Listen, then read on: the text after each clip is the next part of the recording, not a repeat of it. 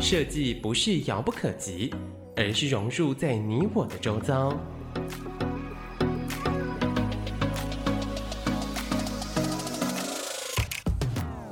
设计台湾，带您认识当代最具代表性的设计。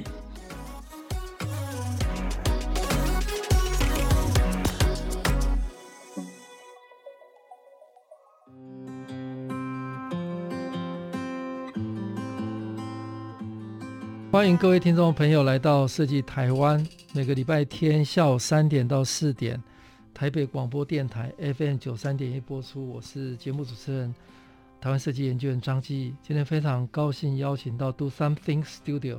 创办人王忠兴，跟大家分享精讲设计的斜杠之路。来，忠兴跟大家打个招呼。各位听众，大家好，我是王忠兴。那中心大家都叫他考博嘛，是不是？对，Cover，Cover，Cover，叫考博。对，好，那接下来我跟大家介绍一下 Cover 哈，呃，Cover 是 Do Something Studio 创办人哦，那他创意总监、新媒体的艺术家，也是策展人，也是腾讯哦 CDC 的顾问。那他本身是学美术的哈，华范美术哈，那主修。水墨哦，不过他后来发展是很多元哈。那曾经担任腾讯的设计顾问，那我也很高兴有机会跟 Cover 在台北世界大学运动会呃一起担任品牌顾问哈。那 Cover 也是呃经典新秀奖呃多媒体类的评审召集人哈。那各类的多媒体设计的评审呃金马奖。金钟奖典礼的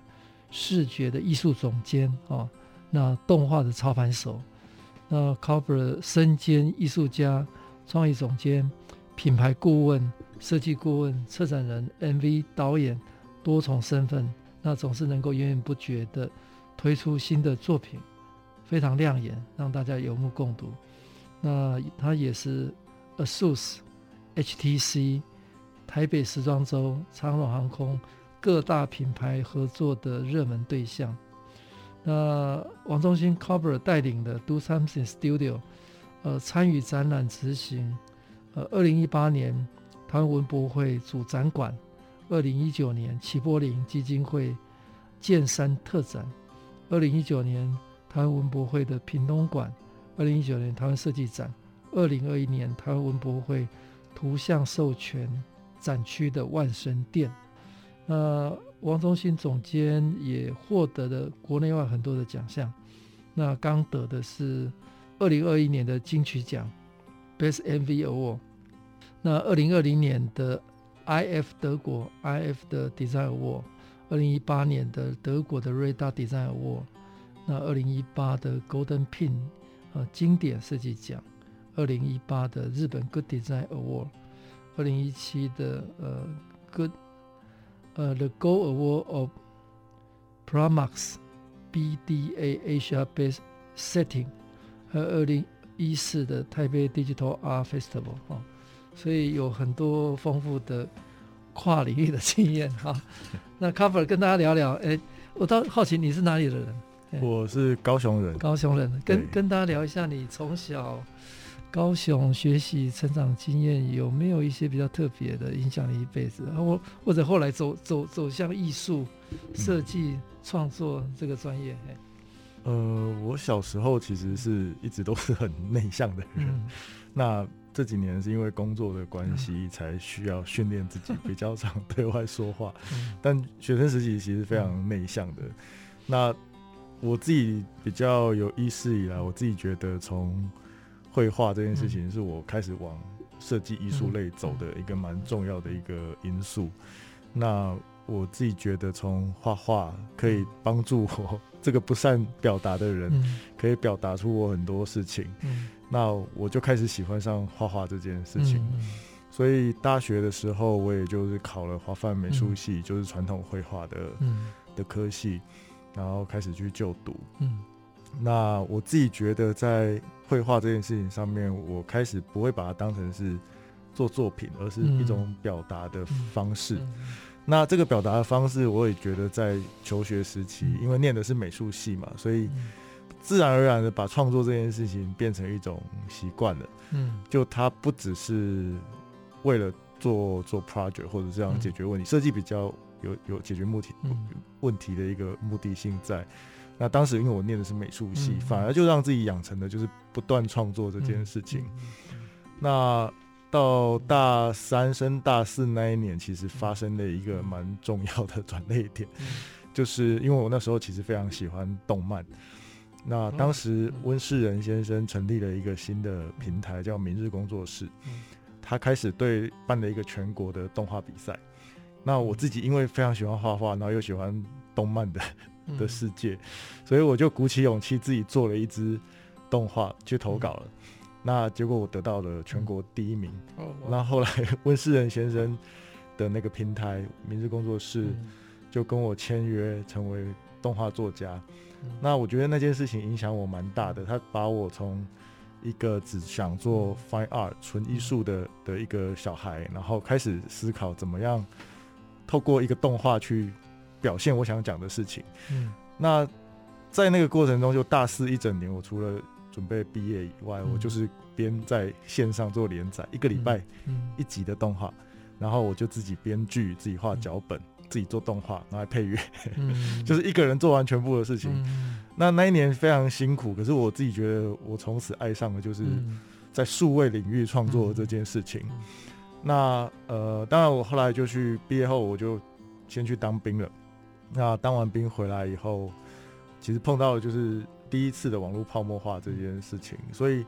当时我退伍后，我反而没有进到做动画或者做艺术创作，我开始思考就是。我想找一份可以让我觉得可以比较踏实一点的工作，嗯、所以我就毕业后反而是进到了设计领域。哦，嗯，那设计领域其实是我退伍后第一份找的工作。我当时找的是网页设计的工作，嗯、然后因为网页设计，所以我开始学习怎么样去写程式。嗯，然后后来又经历过 coding，对，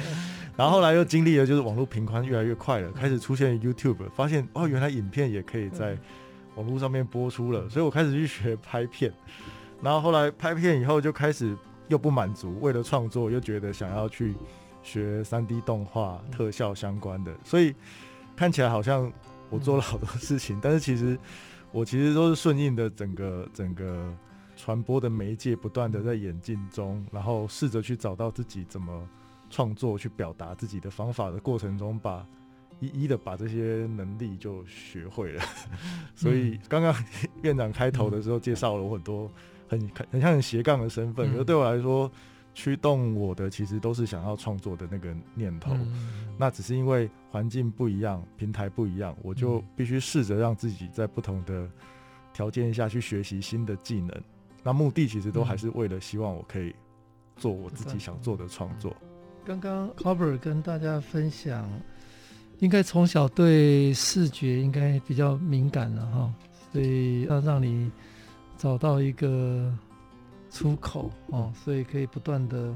投入，不断创作哦，可以让你人生不断的前进。那从大三投入在动漫，啊温世温世仁基金会的这个明日工作室，给了一个呃全新的机会，因为全国第一名 哦，就可以让你。创作了哈，那后来也毕业之后服役之后，也回到设计本业，从网页到制片到三 D 动画，各种可能的尝试都经历过哈。那这个是一个数位的新蓝海的时代到到来了哈，所以你是现在再再回来看你的呃前段，不见得是规划出来嘛，是那个时代。不断的试出新的机会，你正面的去迎接挑战，所以大概都是你经历过的哦，各种的工作的这个职能都是在工作里面被建构出来的。那过程当中有没有什么样比较困难的地方？比较困难的地方哦，我觉得可能创作的欲望太强了，所以我觉得我早期在做设计。服务的时候，我其实并没有很认真的去思考设计的本质，嗯，反 而有时候很本，把它当当做自己对对。那当然，我觉得我自己觉得，因为媒体的变化其实很快，嗯、但是产业其实没那么快。哦、嗯，所以在我初期，其实历经的就是变动最快的一个时间。嗯、那我我那时候觉得最痛苦或觉得最困难的，其实反而是我、嗯、我不知道我该进到哪一个工作领域里面有所发挥，嗯、因为广告公司可能又跟我想的不一样。嗯因为广告公司可能当时对数位这件事情并没有那么看重，嗯、对，社群没有那么看重。嗯，然后做动画，我又觉得动画其实那时候台湾刚从一个代工的状态下结束。嗯、我觉得像现在台湾动画环境其实非常好。嗯，可是在我那个时候，其实台湾并没有太多动画类型的公司可以选择。嗯、那艺术，我觉得又是另外一条更艰困的路。嗯、所以其实我在早期在学这些事情的时候。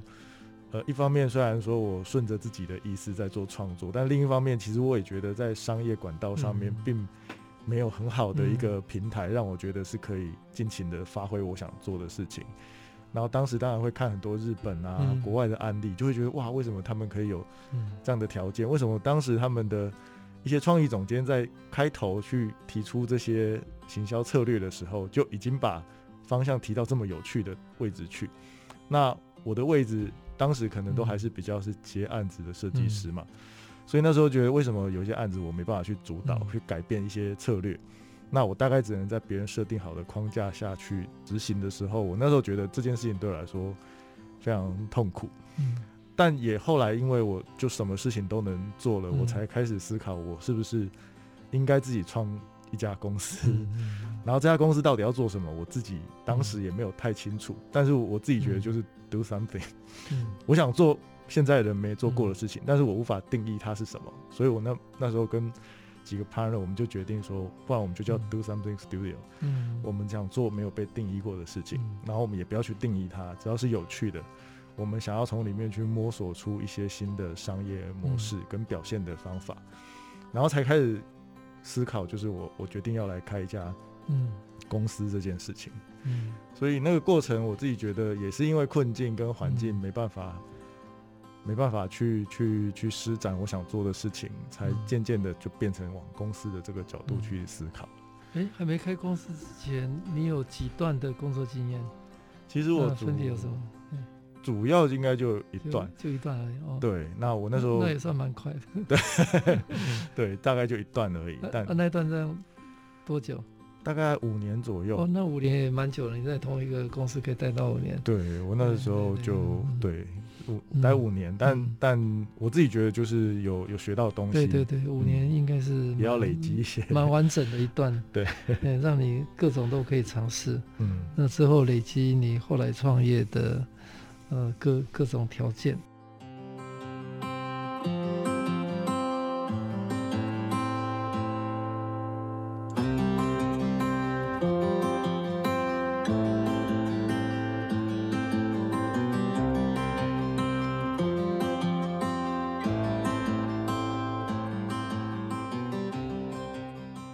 欢迎各位听众朋友来到设计台湾，每个礼拜天下午三点到四点，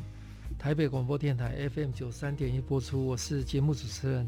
台湾设计研究院张基义。今天非常高兴邀请到 Do Something Studio 创办人王忠兴 Cover 来跟大家聊精讲设计的斜杠之路。那 Cover 他创业是在二零一一年哦。那到现在也差不多十年了了哈。嗯。那这个十年过程当中，有没有经历过哪几个阶段哈？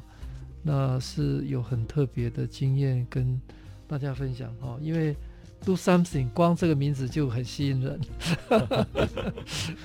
所以我我想了解一下当时候创业的这个这个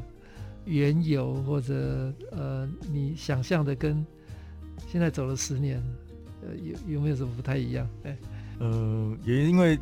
开公司前的经历，就是其实做了非常多的尝试，也有累积到一些客户，嗯、所以开公司以后，自然而然这些做过的事情，包含写程式、拍片、做动画这些，跟设计很好像都不太一样，但是其实就通通都被放到这家公司来被，被被当成是业务范围之一。那当时其实早几年做的时候，我我自己觉得其实并没有太去思考这些东西要怎么整合，也是在思考怎么整合它。那市场上面其实也都还没有有这样类型的案例出现，所以我觉得初期是蛮辛苦的，就是呃每个人认识我们，可能找我们做影片就以为我们是做动画的公司，那找我们做网站的就会觉得我们是网页公司，所以初期我们公司其实大概是两个部门在在运作，然后刚好是有两个 partner 嗯。一起加入。嗯、那当初开公司的理由，其实就像刚刚提到，就是我们想要做一些比较不在框架内的事情，嗯、但面对到就是要 要要生存下去，嗯、其实发现哇，原来开公司是另外一件事情，就你还是为了要能够活下去，你还是得要去接、嗯、接一些自己觉得可能会觉得有点无趣的案子。嗯但我自己觉得，那也是在累积商业经营的能力。然后我也觉得，从开公司以后，才慢慢开始去了解整个设计的本质到底是是什么。因为我们后来发现，其实客户需要被解决的问题，不全然是用视觉就可以解决的。然后，那我们我们既然有那么多的手段可以被使用，开始去思考，我觉得那个换位思考的过程是蛮有趣的，就是。开始我开始会理解客户到底在意的事情是什么，嗯、那我在创作的过程中开始会给自己一些条件。那当然我不会完全只做客户满意的，我希望这个设定的那个条件内是自己也可以满足自己想达成的事情。所以我觉得早些年其实慢慢的在摸索这件事情当中，但是还是有点很散的在做这些事。那反而就有点杂学了，就是好像所有东西都不断的在累积，但是各自好像就是独立的一条线。那这个杂学的能力，我觉得蛮重要的一个转类点，是台北世界大学运动会这一次的机会。因为在那之前，其实我们公司做了蛮多跟运动相关的项目。那包含包含各个职棒联盟，甚至于金九篮球队都是我们去做的。那因为我们家就什么都能做，所以客户找我们很方便，就找我们可以做网站，可以做拍摄，可以做影片，就一条龙包完。当时我没有意识到这件事情，在世界大学运动会这些这个这这样的一个一个机会下是有什么样的意义在，所以当时被邀请进这一个顾问团队的时候。其实我也不知道自己在干嘛，但是 从里面我反而更看清楚了，就是其实好的设计前面其实好的策略更重要。那另外除了策略以外，包含怎么沟通协调，让各个不同单位的人都可以在一个组织里面或一个团队里面适得其所的发挥自己的专长，然后让所有人都可以往一致的目标前进。这是我在整个师大运里面学到最多的地方。因为我觉得以往，呃，我们在面对专案的时候，其实我觉得有时候是对立的。嗯、我们其实有时候会不了解公部门到底在想什么，嗯、那公部门可能也不一定了解外部的人在想什么。然后我自己觉得，在那一次的顾问经验里面，嗯、因为也有非常多不同的专业的人进来，嗯、那产官学的组成，嗯、我觉得那件事情让我那个换位思考的能力上面变得非常的，就是经验变得非常的多。我开始可以思考，就是哦，如果是政府单位，他在思考这件事情的角度应该是怎么样？然后我是创作者，我可以怎么样？然后甚至我还可以去思考，我今天是观众，该会是什么样的感受？我是运动员，我是什么样的感受？那我就觉得哇，那这样我在评估每一个专案的时候，开始在评估专案的完整度的时候，不会只是用美丑来判断，而且要去思考到很多利益。那我觉得初期是非常。辛苦的，可是我自己觉得 那个过程中里面有非常多厉害的的顾问团队也一起在里面。与其说我去那边当顾问，反而我自己觉得我在那边学习到非常多，甚至于我对设计工作这件事情上面反而开了一个非常大的一个一个视野。那在结束之后，当然我觉得世大运的成功就是大家努力的结果。那对我来说，我其实心里更开心的是，我终于知道这种杂学的能力在这样的一个。角度下可以发挥什么样的功用？因为后来发现，其实我在换不同角度的时候，我是有能力把各种所学的东西串起来的那个人。所以在四大运后，其实我们呃小组其实有被找去帮台湾小米做全年度的整合行销案，然后在一次的商业训练下，其实我们又更熟悉了整个商业操作的一些方法。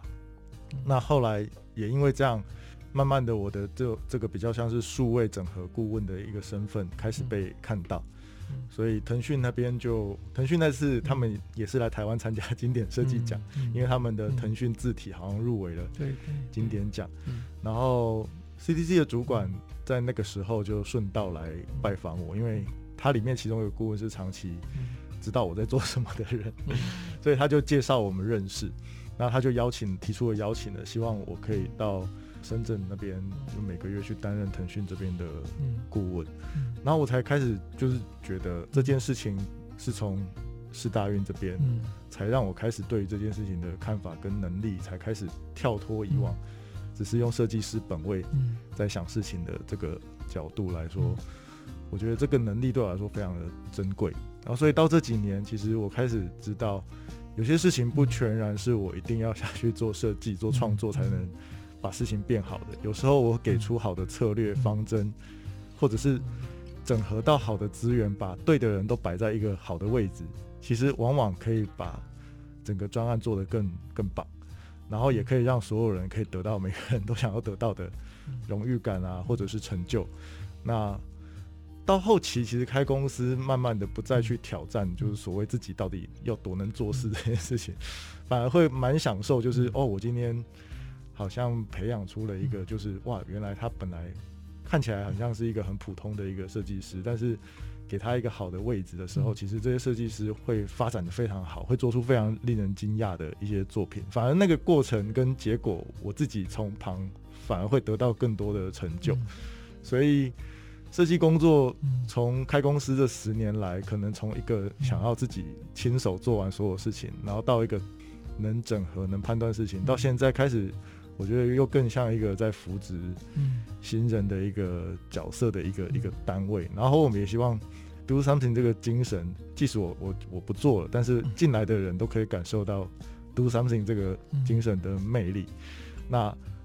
都一直鼓励他们不要用同样的方法做事情，所以我们公司的每一个专案从来不去做重复或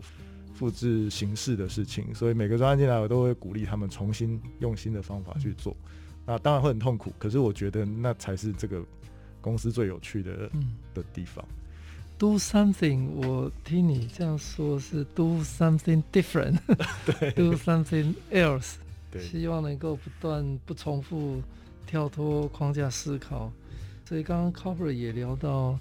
四大运是一个好的平台跟机会嘛，哈、嗯，所以让设计可以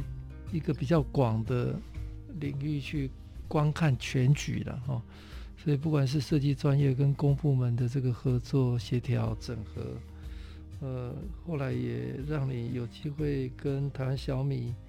腾讯 CDC 哈，从设计做到策略跟方针的部分嘛哈。那跟我们聊一下你跟企业的这些合作好不好？嗯，呃，像 ASUS 也好。HTC 也好，这些都是呃很指标的企业嘛，哈，那包括腾讯哈，那这个中间有没有什么美感？美感，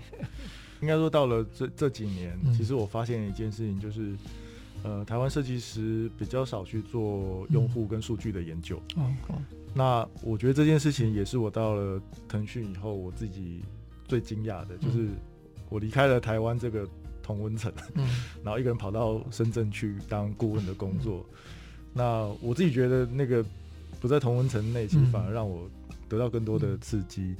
那我第一个得到的刺激是，呃，研究数据跟做研究这件事情是设计的很本源的事情。所以我那时候去顾问的前半年，我就决定在台湾也编制自己的研究小组。所以我公司里面其实呃第三个部门是在我二零一九年的时候，我就决定成立了一个一个算是一个品牌研究部门。然后这个部门其实蛮有趣的，就是组成都不是设计师，背背景可能是呃念博物馆学的，然后有些人是擅长去做呃人物描写研究的。那他们都不是本职的设计师，但是他们却对人性或者是对观察人、观察事物充满了兴趣。然后我就觉得，哎，那我应该想要来用这样的方法去做，呃，在每一个题目进来之前，我都可以去做研究，做整个市场的梳理。嗯、那这样可以有助于我今天在设计工作上面可以得到更多角度的判断。因为就像刚刚有分享到的，就是换位这件事情非常重要。可是你每一个族群，其实你没有那么多能力去了解它的时候，在专案进来的时候，其实你必须花大量的时间先去做研究。那你的设计的准则才会有一些方向跟标的。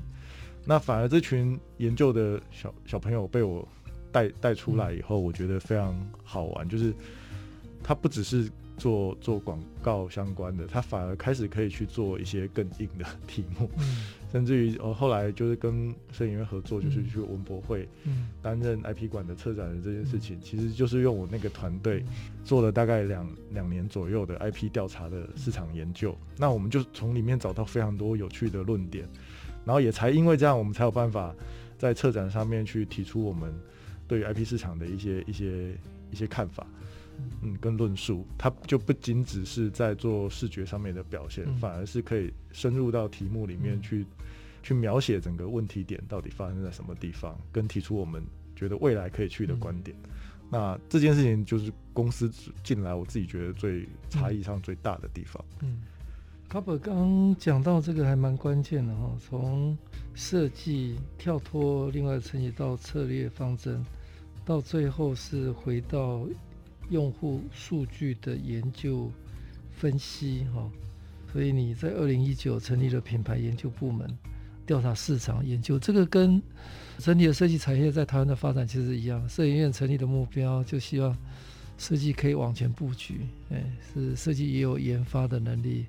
设计有调查能力，可以预测市场的趋势。所以我们这些人员也也来自各种。不同的专业啊，那这个是未来准备很重要的一环哈。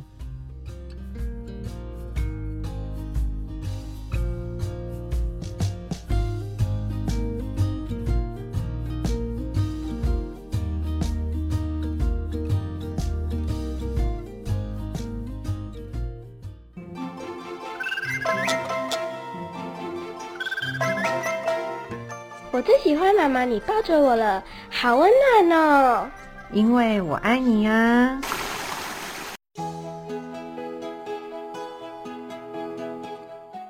知名脑神经科学研究所教授洪兰说：“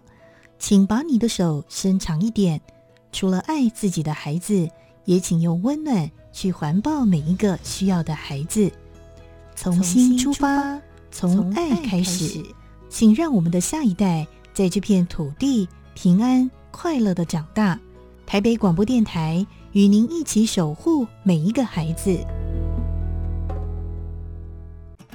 啊啊！我被环保局开了一张没有使用专用垃圾袋的罚单，快过期了啦！哎，你不是说不服处分要去诉愿吗？但是我不会写诉愿书。你可以到台北市政府法务局的网站点选线上服务，使用线上声明诉愿功能，向法务局声明诉愿。在三十天内把诉愿书补送到环保局及法务局就好啦，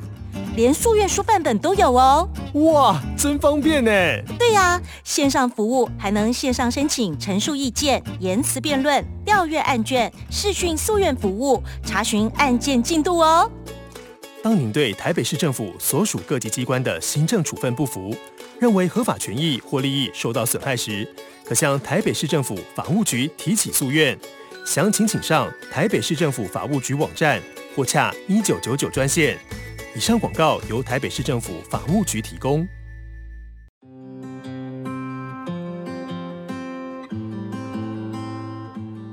欢迎各位听众朋友来到设计台湾，每个礼拜天下午三点到四点，台北广播电台 FM 九三点一播出。我是节目主持人，台湾设计研究院张基义。今天非常高兴邀请到 Do Something Studio 创办人王中兴 Cobber 来跟大家聊金奖设计的斜杠之路。那前一阵子大家都在网络或者电视前面收看金曲奖的颁奖典礼，哦，那 Cover 得到热腾腾的二零二一年呃金曲奖最佳 MV 的殊荣。它是用加长音乐哦，以电脑版限定的互动 MV，透过多视窗的叙事，呃一窥蛋堡的家长生活，彻底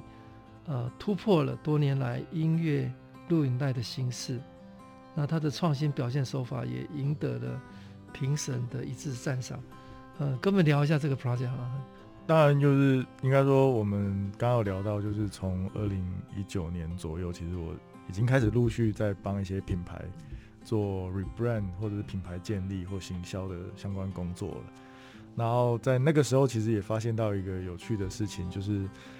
呃，台湾的音乐圈里面开始有一些歌手或艺人，他们开始离开大型的唱片公司。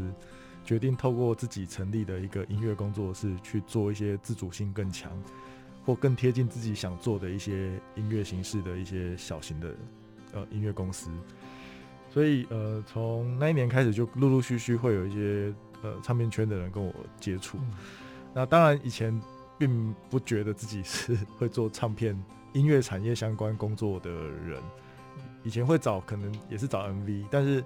那宝找我们的状态其实蛮特别的，嗯、就是他刚从他原来的唱片公司离开，他成立了自己的音乐厂牌，嗯、那名字叫做任性的人，任性的人。那当当时他来找我们，其实他就说他们想要做一个网，他想做一个网站。那因为我自己觉得，我们这几年的经验来说，我们其实并不会只是。你做网站，我就帮你做网站的。嗯、我们家的研究小组们就开始去梳理了整个蛋堡在市场上面的定位，跟他任性的人这件事情到底想表达的是什么，跟他为什么想要离开，想要做。我们家就很鸡婆的就帮他把整个品牌重新梳理了起来。嗯、那蛋堡很有趣的是，他说他的呃专辑，他想要自己做专辑，但是他不想要上任何串流。就是因为现在的音乐其实方便的管道其实都是从串流开始，他就说他不想串上串流平台，我就觉得哇，怎么会有这种想法？然后我就说那你你所以你要卖 CD，他说我想卖 CD，可是我又不想要进所有的通路，他想要自己做网络贩售，那我就哇，怎么会有人用这么 任性的想法在做这件事情？因为那完全不符合现在人的使用者习惯。你看我在线上卖 M P 三。我下载，我还要找一台电脑，把它转到手机里面，我才符合我每天可以收听的这个习惯。构成其实非常麻烦。那如果是传统大型唱片公司，通常不可能会做这样的选择。所以我其实很好奇，就蛋宝它背后到底这个品牌，它到底跟它的这个行为到底有什么样的一些关系？当然，任性的人，我觉得是一个很明确的，就是你，你可以说你很任性，但是。那任性的背后到底是什么事情驱动他要这么做？那当时我我在跟他做聊天的时候，他就说，其实我我有一个念头，就是我不想要被框架局限，所以我才觉得哇，原来其实他以一个饶舌歌手的身份，这么多年了，出道那么多年了，到现在为止，他还是很忠于自己想创作，不想被体制框住的那个念头。然后在自己成立唱片公司的时候，想要完全忠于自己的方式去创作，所以在梳理整个品牌过程之后，我们才觉得，哇，那我们不应该把这件事情消掉，反而更应该返回来，彻底的把这任性这个两个品牌很核心的关键字放大到最大。所以那些不上串流的事情全部都做了，然后他也买不到，只能在网络上购物。可是。变成所有人进到这个网站内要非常顺畅的把所有事情做完。那当时我们其实做完整个网站以后，我我我就跟他提说，你还少了一个很强的 content 内容，来来引导大家对于你的品牌有更深的认知。所以当时我就说，我其实一直有想要做一支 MV，是用程式写的 MV，但是我也不知道去跟哪个歌手提，因为歌手做 MV 也不会想到我。那与其这次我们就合作，我们要不要来试试看？蛋宝可能也听不懂我在讲什么，可是当下他觉得好像很酷，因为没有人做过，他就想做。那我们就开始了这一个专案的合作。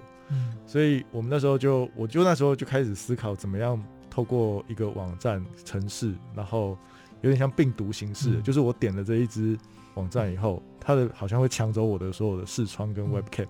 好像是病毒一样入侵到我的整个桌面，然后去调整我的那些视窗大小跟位移，去做出整支 MV 的编排。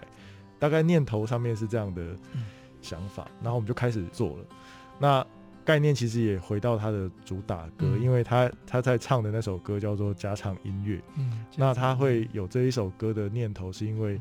他这他生他有一个小朋友出生了。那他身为一个饶舌歌手，他在创作这件事情上面，因为有小朋友的介入，他变成是要需要跟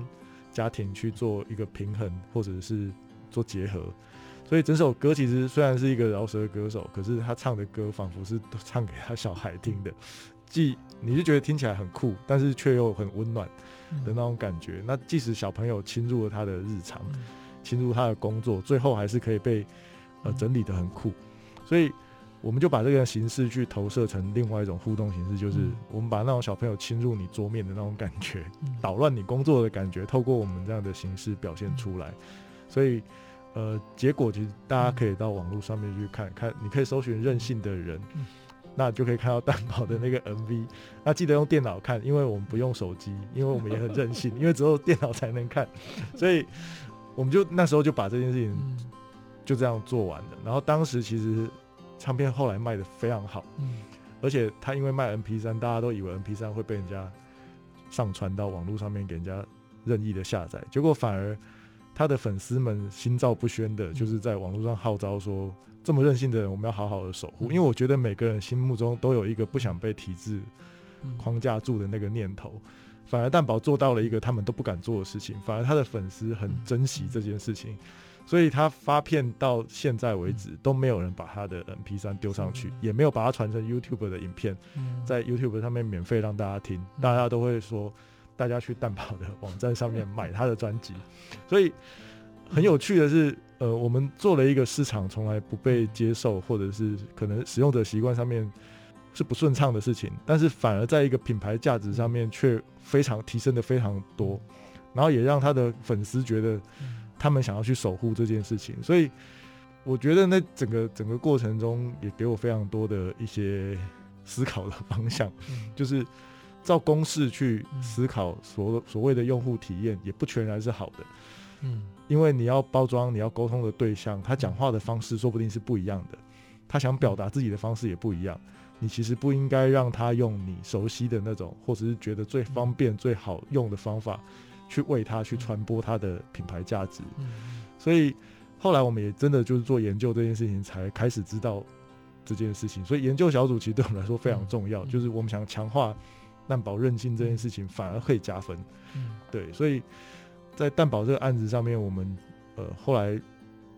呃销售的数字非常漂亮。据说，我们有分享给唱片圈的人说，他们说从大唱片公司操作都得不到那种数字。蛋宝自己也在金曲奖的那个颁奖手册上，他说任性的尝试不上串流，然后不透过实体唱片贩售。没想到居然可以赚这么多钱，所以它虽然是一个很好玩的人，可是我们也体现了就是我自己觉得那个 do something 的那个价值，就是我们不是按牌理出牌，但是所有的设计又要回馈到设计本质上面，传播跟沟通的很重要的事情，必须帮我们的客户，帮我们想要沟通的价值尽可能去放大。所以蛋堡这个案子后来也就刚刚如。院长分享的，就是我们也得到了金曲奖的的最佳 MV，也是因为它整个 MV 的形式不不在传统的那个框架内，然后也是属于我自己对于就是数位环境下熟悉以后才得到的一个执行的一个方法，所以也就很开心、很荣幸可以得到这个奖项。对，呃，Do Something 跟蛋堡这个合作的家常音乐，任性的人跟。这个 Do Something 的斜杠，这个一拍即合，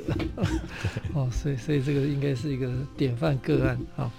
那接下来跟大家聊聊呃 Do Something Studio 跟社影院的合作，呃，有那个防灾的社会设计实践。哦，那 Do Something 创立的这个火柴猫防灾教育品牌，透过专业的设计规划，一起开发了。呃，火灾的求生桌游，跟我们聊一下这个专案呢。我觉得也也是因为刚刚张老师这边有分享到，就是社研院开始去洞察台湾设计上有设计到底可以去解决什么样的一些社会的问题。那很开心，就是去年的时候，呃，社研院这边发起了一件一个一个计划，就是去思考台湾防灾教育不足这件事情。嗯、那当时我记得是水月那边先做了基础的研究。对。那我觉得那个研究其实得到那个结论以后，呃，摄影院开始邀请不同的设计单位进到这个这个计划里面来，然后希望透过设计的方式去把呃台湾设计防灾教育不足的这件事情可以补起来。那我们当时其实我自己觉得很开心，就是 因为我自己觉得它并不是商业设计，然后也因为自己有小孩了，所以对教育这件事情我也特别的在意，所以当时被邀请进来以后，我觉得就二话不说就决定一定要一定要做这件事情，即使我们并不是一个设计产品出身的设计公司，因为我们还是数位，但我们其实。觉得这是对的事情，然后我们也决定用团队的解决问题的能力去尝试做一个属于自己的产品。那我觉得过程中其实也蛮重要，就是有日本的顾问永田先生来担任我们的防灾顾问。我觉得这件事情是非常难得的，因为我们自己想做一个产品，还不会有这么好的有经验的前辈来来教我们。所以在大概半年左右的开发过程中，日本这边也给予我们非常多的帮助。那到后来，我们其实透过我们自己对于互动的理解，我们设计得出一套就是防灾逃生的练习的桌游。那你透过这个防灾逃生的桌游，你其实可以学会非常正确的防灾知识。因为台湾火灾其实有非常多的迷思，甚至于有时候以前的学校课本里面讲的都不一定是正确的。那透过这样的演练，可以增加小朋友面临到灾害的时候逃生的生存几率，其实是我们这个防灾产品的目的。那现在我们其实也开始就是，呃，透过摄影院的号召，让很呃多家的设计公司的防灾教具进到泽泽的募资页上，然后也希望大家可以多多支持我们的防灾教育的的募资计划，然后希望这个东西可以落地，让所有小朋友都可以使用，然后让我们的防灾的教育呃的的水准可以提升。好，那个 Do something Carver 跟大家分享。设计是可以为社会多贡献一些事情哈。那台湾是一个多灾的地方，呃，怎么样透过设计的导入，让防灾教育可以落实，变得很有趣的哈的一个体验。那现在目前 Do Something 的这个防灾的火柴猫大作战，它是一个桌游，现在也在啧啧的募资平台上哦。所有的学校或者我们的单位可以上去看看哈，那这个是对未来的下一代非常重要的一个一个专案。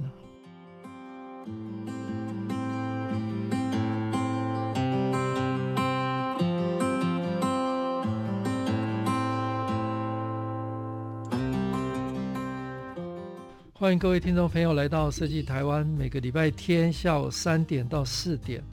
台北广播电台 FM 九三点一播出，我是节目主持人台湾设计研究院张基义。呃，今天非常高兴邀请到 Do Something Studio 创办人王忠兴 Carver 跟大家聊聊呃金奖设计的斜杠之路哦。那 Carver 刚刚已经跟我们聊你的创业十年，大概各种都做过了哈。哦那未来呃，Do something 或者现在正在进行的，有没有什么新的计划或者新的可能的想象，跟大家分享？如果可以透露的话，OK。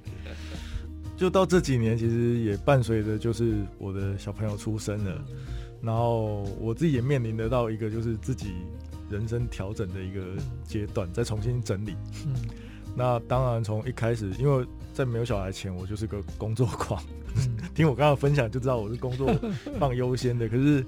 到了这几年，我开始思考，就是家庭跟小孩的陪伴其实需要花时间的。然后我也重新思考我的工作到底要怎么样跟我的小孩产生连接，因为我后来才觉得不应该把它当成这两件事情在拉扯。那如果我今天做的事情未来也是可以跟我的小孩的教育有关的话，那那其实那就更好了，嗯、那我就是充分的把让我的时间的效率可以更好，嗯、所以这几年默默的也也在观察，就是小朋友的教育、嗯、成长环境中，到底台湾有哪些东西是不足的，所以这几年其实大概有两件事情，我觉得是蛮重要的，就是一个是跟儿童福利联盟这边去做的一个合作的计划，然后另外一个就是跟 IP，就是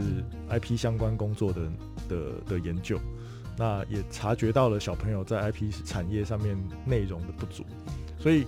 呃这两件事情其实是我这最近一直在做的。那我可以先分享一下，就是儿童福利联盟那边的计划。那儿童福利联盟其实是一个倡议起家的一个公益组织。嗯，那他们其实从倡议，就儿童福利法，其实有很多都是由他们修正修订出来的。那他们这几年，其实有时候法令其实没办法跟上那么快，所以他们的社工机制就会在这个阶段就先进来，去先行去做执行跟辅导，跟跟做社会关怀的所有的一些一相关事务。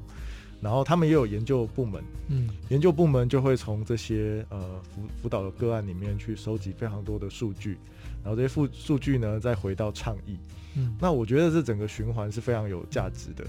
那这几年其实他就这两年来，他们就邀请我们加入他们，然后去跟他们规划包含他们三十周年的一个一个策展的活动。那当然因为今年疫情的关系，所以我们挪到明年去了。可是。呃，过程中其实我们不断的在有好多的项目不断的在进行中。那其中一个我跟大家分享一下，我觉得是蛮有意思的，而且我觉得很有意义的，就是那个有一个网站叫做一四二零赫兹，就是频频率的赫兹。然后它其实是一个儿童的倡议平台。那当初他们会有这个念头，是因为他们觉得小朋友其实并没有一个可以自己畅所欲言的环境。然后呃，尤其是小朋友要想要发声去阐述自己的权益这件事情上面，他们其实比较没有办法进到政府的那个倡议平台上面去发言，因为第一个他们的呃各自的状态没办法符合那个平台，然后他们也在上面讲话，其实也不会有对应的声量，而且他们声量也算是弱势跟小声的，所以俄盟他们为了想要训练小朋友去参与公民政治的这个的权利，所以他们就。设立了一四二零这个平台，所谓一四二零就是十四岁到二十四二十岁才可以上去，那你超过你就会被踢掉，大人也禁止进去，所以小朋友十四岁到二十岁的小朋友可以在上面尽情的去讲出他们对生活上面的不满，或者是觉得课业上面或是睡眠不足，然后借由这种方法，他们从中去观察孩子到底在生活上面是不是有真的我没有大人没有照顾到的地方。然后也训练他们在里面去做一些倡议的提案。嗯，那透过他们在里面互动，可以让这个倡议呃成型。然后他们也会试着让这些倡议呃落地，可以进到进到改革里面去，就是儿童福利法里面去做、嗯、去做调整。那当然，这听起来是一个非常生硬的一个网站，所以我们在背后做了一个有点好玩的事情，就是我们让每个小朋友在上面互动或聊天或提案的过程中，可以有点数。嗯然后那个点数呢，可以去买一颗星球，有点像是大家应该有玩过动森，就有点像动森的那个岛屿一样。小朋友可以在那个星球上面，因为倡议的过程，你可以去买动物、买树，那你就可以自己装点自己的那颗星球。然后我们希望借由游戏化的方式，让小朋友在倡议的过程中可以更有趣，然后他们在互动上面，也可以在社交上面可以有别的呃话题。所以，呃，我们自己觉得这个整个平台是非常有意义的，尤尤其是我觉得现在年轻族群其实非常关心政治议题，嗯、那但是也没有一个好的环境可以让他们去做发言，所以，呃，这个平台我们就花了非常多的心力在帮他们做规划。那未来我们还会陆续改版，就是我们也希望跟实体展览去做结合，让互动这件事情可以。再跟网站去做更多的研究，那里面的数据其实都是可以符合社会研究上面所需的，所以我们觉得，呃，未来这个网站我们未来会跟俄盟这边继续进行下去。那第二个其实就是回到就是讲 IP 这件事情，因为我觉得，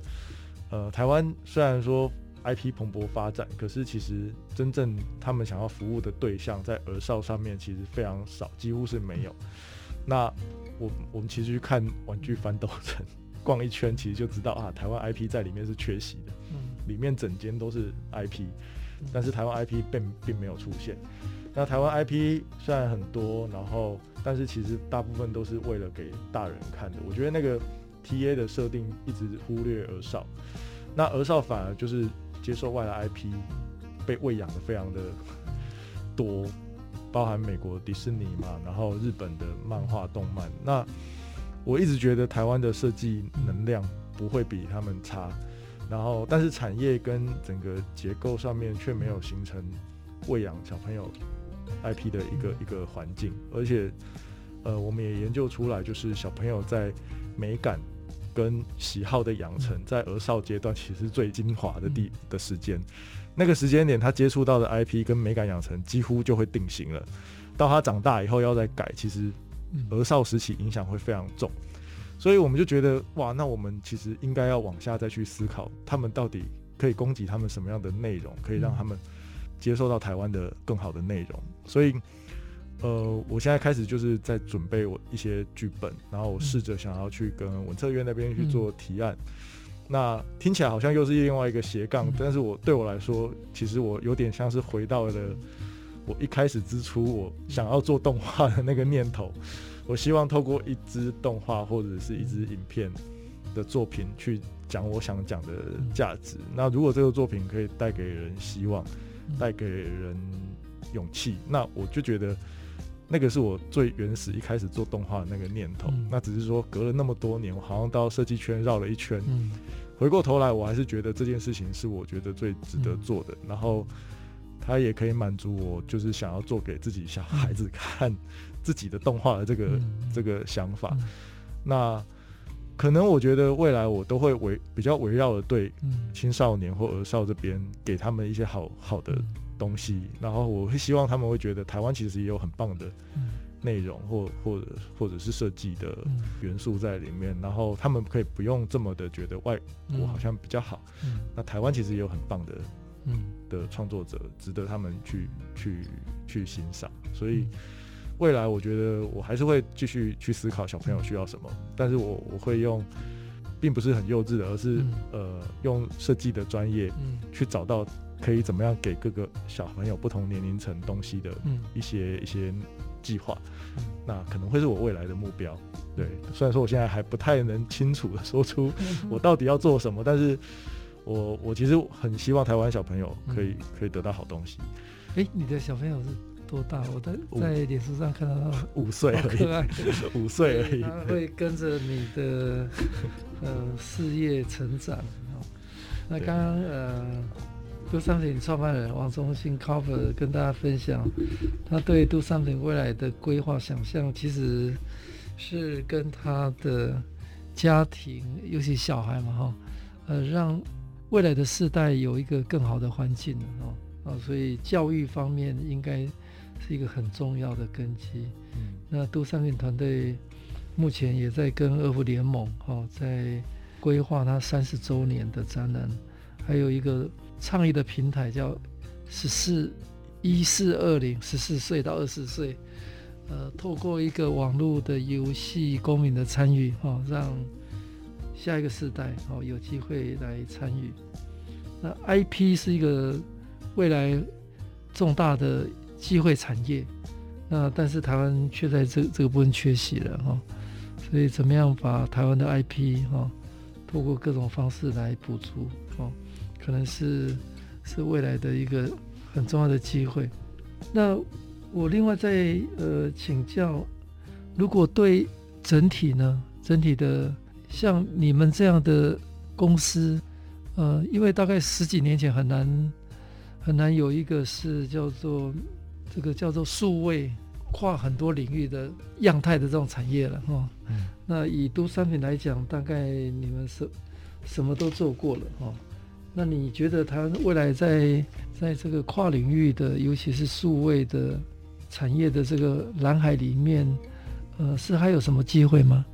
我觉得，我觉得是世代生长环境其实已经改变了，尤其是现在 Z 世代，他们其实有意识以来，他们其实就完全懂得怎么使用网络，然后包含他们现在有讲最新的世代叫 C 世代，就是病毒，就是疫情之下出生的这群小孩，他们在疫情的环境下跟一出生就已经是网络的环境下，其实他们。在判断事情、跟学习、跟接触讯息的角度，我觉得会全然的又更加的不一样。所以我我自己是非常不排斥数位环境的任何事情的，反而有我我还会认真的去研究跟尝试。那我自己觉得。有些人的生世代是跨在就是有数位跟没数位这件事情，嗯、所以我觉得我们之前我们都在讨论的大概就是在讨论数位怎么转型这些、嗯、这个角度，但我自己觉得慢慢的这件事情是不不需要被讨论的，在网络的原生世代下，嗯、他们其实有时候更直觉的会知道该怎么做。嗯、那我们其实也发现，就是有一群三十岁以下的设计师族群，其实你会发现他们在数位工具上面的敏感度跟、嗯。影响力其实非常大，嗯、我都觉得那个是这个时代他们本天生养养出来的一种敏锐度。嗯、当然，我自己觉得，身为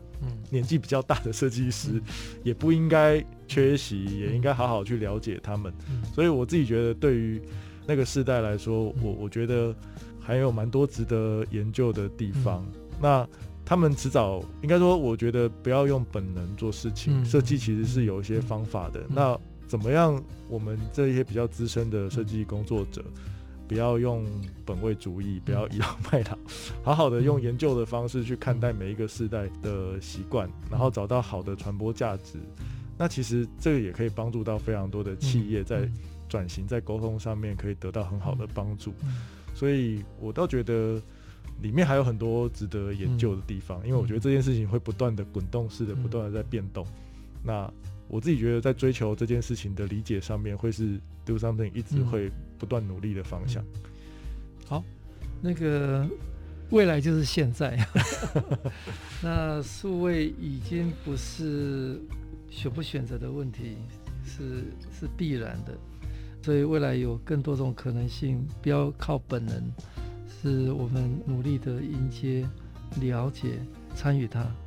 今天谢谢。Do Something Studio 创办人王中兴 Carver 跟大家精彩分享金奖设计的斜杠之路，谢谢，谢谢。